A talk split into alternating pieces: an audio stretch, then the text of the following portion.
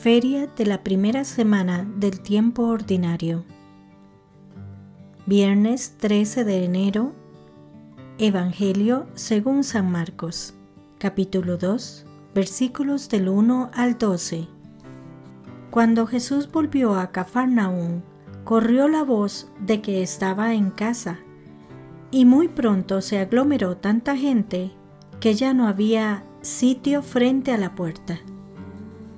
Mientras él enseñaba su doctrina, le quisieron presentar a un paralítico que iban cargando entre cuatro. Pero como no podían acercarse a Jesús por la cantidad de gente, quitaron parte del techo encima de donde estaba Jesús y por el agujero bajaron al enfermo en una camilla.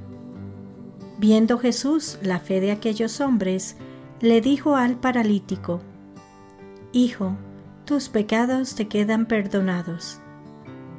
Algunos escribas que estaban allí sentados comenzaron a pensar, ¿por qué habla éste así? Eso es una blasfemia. ¿Quién puede perdonar los pecados sino solo Dios? Conociendo Jesús lo que estaban pensando, les dijo, ¿por qué piensan así? ¿Qué es más fácil decirle al paralítico? Tus pecados te son perdonados o decirle, levántate, recoge tu camilla y vete a tu casa?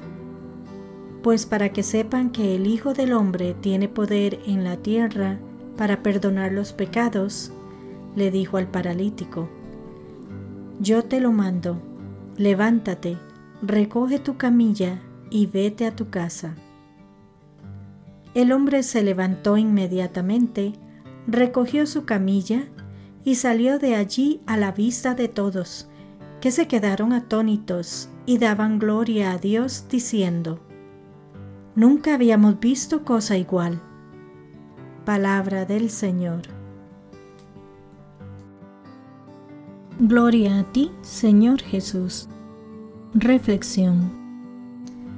Hoy vemos nuevamente al Señor rodeado de un gentío se agolparon tantos que ni siquiera ante la puerta había ya sitio. Su corazón se deshace ante la necesidad de los otros y les procura todo el bien que se puede hacer. Perdona, enseña y cura a la vez. Ciertamente les dispensa ayuda a nivel material.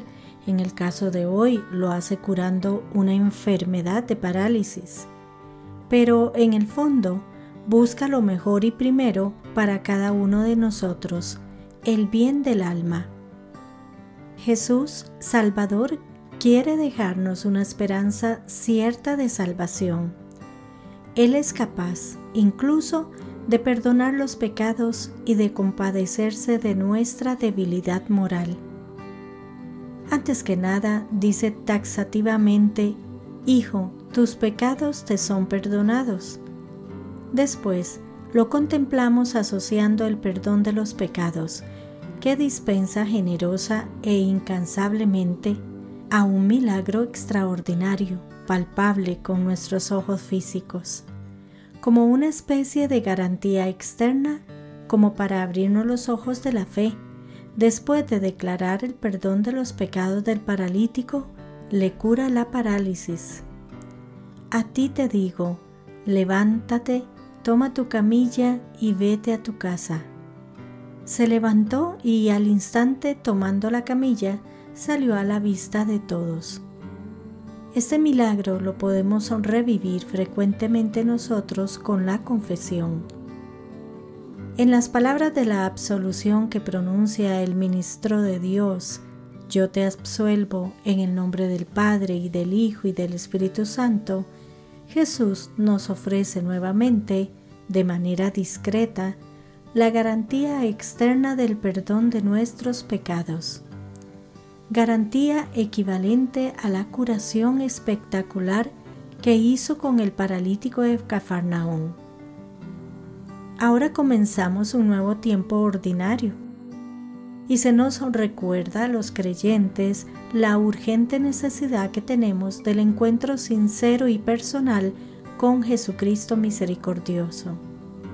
Él nos invita en este tiempo a no hacer rebajas ni descuidar el necesario perdón que Él nos ofrece en su alcoba, en la iglesia. Nos dice el Papa Francisco, el Evangelio nos presenta a Cristo que vence las parálisis de la humanidad.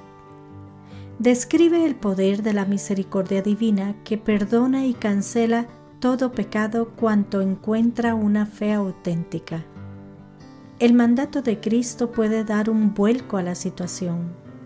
Levántate, camina. Que Dios les bendiga y les proteja.